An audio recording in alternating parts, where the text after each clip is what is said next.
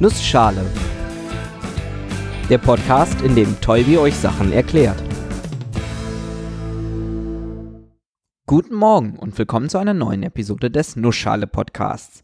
Heute erkläre ich euch ein bisschen was über Graphen. Und weil die Zeit knapp ist, mache ich das in einer Nussschale. Erinnert ihr euch noch an die Episode über Datentypen? Dort sprach ich davon, dass ich die Episode eigentlich Bäume nennen wollte. Dann angefangen habe zu schreiben und gar nicht bis zu den Bäumen gekommen bin. In dieser Episode versuche ich wieder einmal euch etwas über Bäume zu erzählen. Vorsichtshalber nenne ich die Episode aber gar nicht erst Bäume, sondern Graphen. Graphen ist ein viel genutztes Wort. Graphen bzw. Graphen, etwas anders ausgesprochen, ist eine Ansammlung von Kohlenstoffatomen in einer sehr dünnen Schicht, die wunderbare physikalische Eigenschaften hat. Graphen sind natürlich auch adelige Personen. Und in der Mathematik nennen wir die Zeichnung von Funktionen als Kurven auch einen Graph. In der Informatik versteht man unter Graph aber fast immer etwas anderes und eigentlich auch in der Mathematik, aus der dieses Gebiet eigentlich stammt. Dort ist mit Graph recht häufig das gemeint, was ich genau in dieser Episode vorstelle. Ich hake mal eben schnell die formalen Sachen ab, bevor wir zu den interessanten Geschichten kommen. Ein Graph ist eine Menge an Knoten, die durch eine Menge an Kanten verbunden ist. Jede Kante verbindet genau zwei Knoten. So, das haben wir hinter uns. Aber was bedeutet das jetzt? Nun, stellt euch Graphen vor wie eine Menge an Kreisen, die durch Linien miteinander verbunden sind. Die Linien sind Kanten, die Kreise sind Knoten. Diese Struktur kann man mathematisch super beschreiben und man kann eine Menge Algorithmen finden, die eine Menge Dinge mit solchen Graphen berechnen können. Und das Schöne ist, man kann auch eine Menge an Probleme und Situationen als Graph formulieren.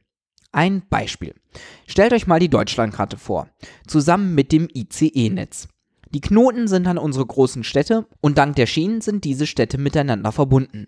Natürlich nicht jede Stadt mit jeder Stadt, aber wenn ich von Köln nach Berlin möchte, kann ich das natürlich trotzdem machen, indem ich über Hannover fahre. Der Knoten Köln ist also über eine Kante mit dem Knoten Hannover verbunden und der Knoten Hannover über eine Kante mit dem Knoten Berlin. Und natürlich kann man das noch viel komplizierter und kleinschrittiger machen. Die Graphentheorie erlaubt es uns jetzt, gewisse Dinge zu berechnen. Beispielsweise einen kurzen oder schnellen Weg von Köln nach Berlin oder generell von einem Knoten zum anderen Knoten. Graphen kommen zum Beispiel auch in Form von Transitionsregeln und Zuständen als Kanten und Knoten von Automaten vor. Und jede Art von Baum ist ein Graph. Ich hoffe echt, dass ich in dieser Episode zu den Bäumen komme. Und in vielen anderen Gebieten kommen Graphen ebenfalls vor. Es lohnt sich also, sich Graphen etwas genauer anzugucken. Überlegen wir uns mal ein paar verschiedene Formen, die ein Graph so haben kann. Das, was ich oben erwähnt habe, ist die ganz banale Definition. Man kann aber noch weiter unterscheiden. Zum Beispiel zwischen gerichteten und ungerichteten Graphen. Gerichtete Graphen sind solche, bei denen zwei Knoten durch eine gerichtete Verbindung verbunden sind. So, dass ich zum Beispiel nur von Knoten A zu Knoten B komme, aber nicht umgekehrt. Das ist bei Zustandsdiagrammen wichtig. Manchmal auch bei der Deutschen Bahn. Einzelne Strecken dauern ja in die eine Richtung länger als in die andere. Solche Informationen sind übrigens optional. Wenn man den Kanten ein Detail gibt wie Dauer, Strecke oder Preis, dann spricht man von einem gewichteten Graphen.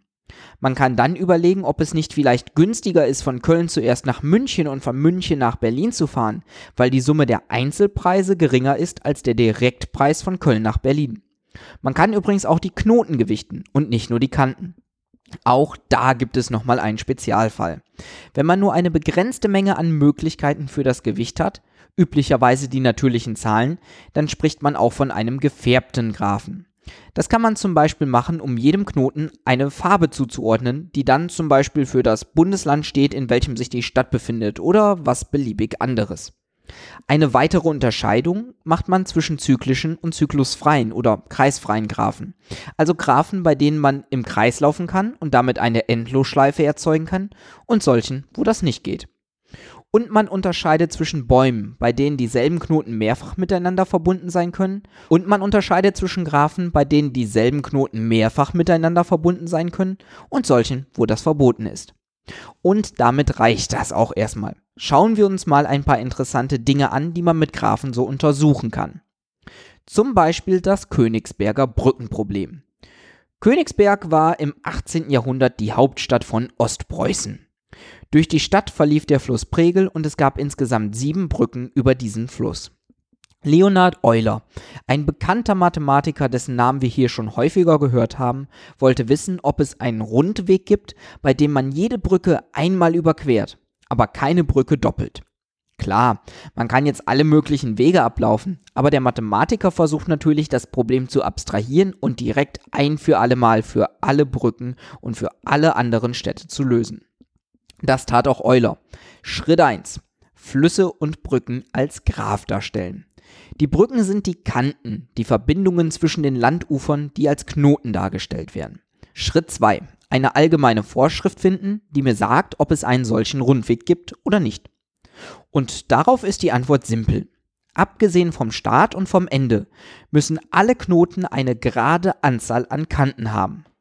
Jedes Ufer, das nicht Start oder Ende der Tour ist, muss also eine gerade Anzahl an Brücken haben.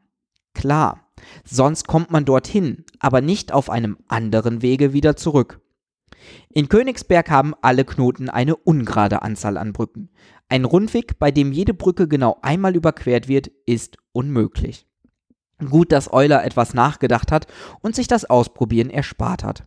Man nennt übrigens solche Zyklen, also Rundtouren, bei denen jede Kante genau einmal benutzt wird, Eulerkreise. Eine weitere Sache, der Euler seinen Namen aufgedrückt hat. Eine weitere, ganz andere Fragestellung beschäftigt sich mit der Färbung. Und obwohl ich euch ein Beispiel gebe, in dem tatsächlich von Farben die Rede ist, kann Färbung alles Mögliche sein. Für unser Beispiel nehmen wir uns eine Landkarte vor, eine Weltkarte. Dort sind viele verschiedene Länder eingezeichnet und es wäre schön, wenn wir den Ländern unterschiedliche Farben geben würden, damit man sie besser auseinanderhalten kann. Jedem Land eine eigene Farbe zu geben, ist etwas aufwendig, aber zumindest sollten wir sicherstellen, dass zwei benachbarte Länder nicht die gleiche Farbe haben. Was schätzt ihr? Wie viele verschiedene Farben brauchen wir, damit wir, egal wie kompliziert die Karte ist, nie zwei gleiche Farben nebeneinander haben? Mehr als 10? Weniger? 5? 15? Auch hier kann man sich wieder der Graphentheorie bedienen. Wir stellen uns jedes Land als Knoten vor und zwei Länder, die eine Grenze teilen, werden durch eine Kante verbunden. Damit erhalten wir einen schönen Graphen, bei dem wir versuchen wollen, eine Knotenfärbung zu finden, die unsere Bedingung erfüllt, dass Knoten, die durch eine Kante verbunden sind, nicht dieselbe Färbung haben dürfen. Praktisch ist, dass unsere Landkarte ein besonderer Graph ist, nämlich ein planarer Graph.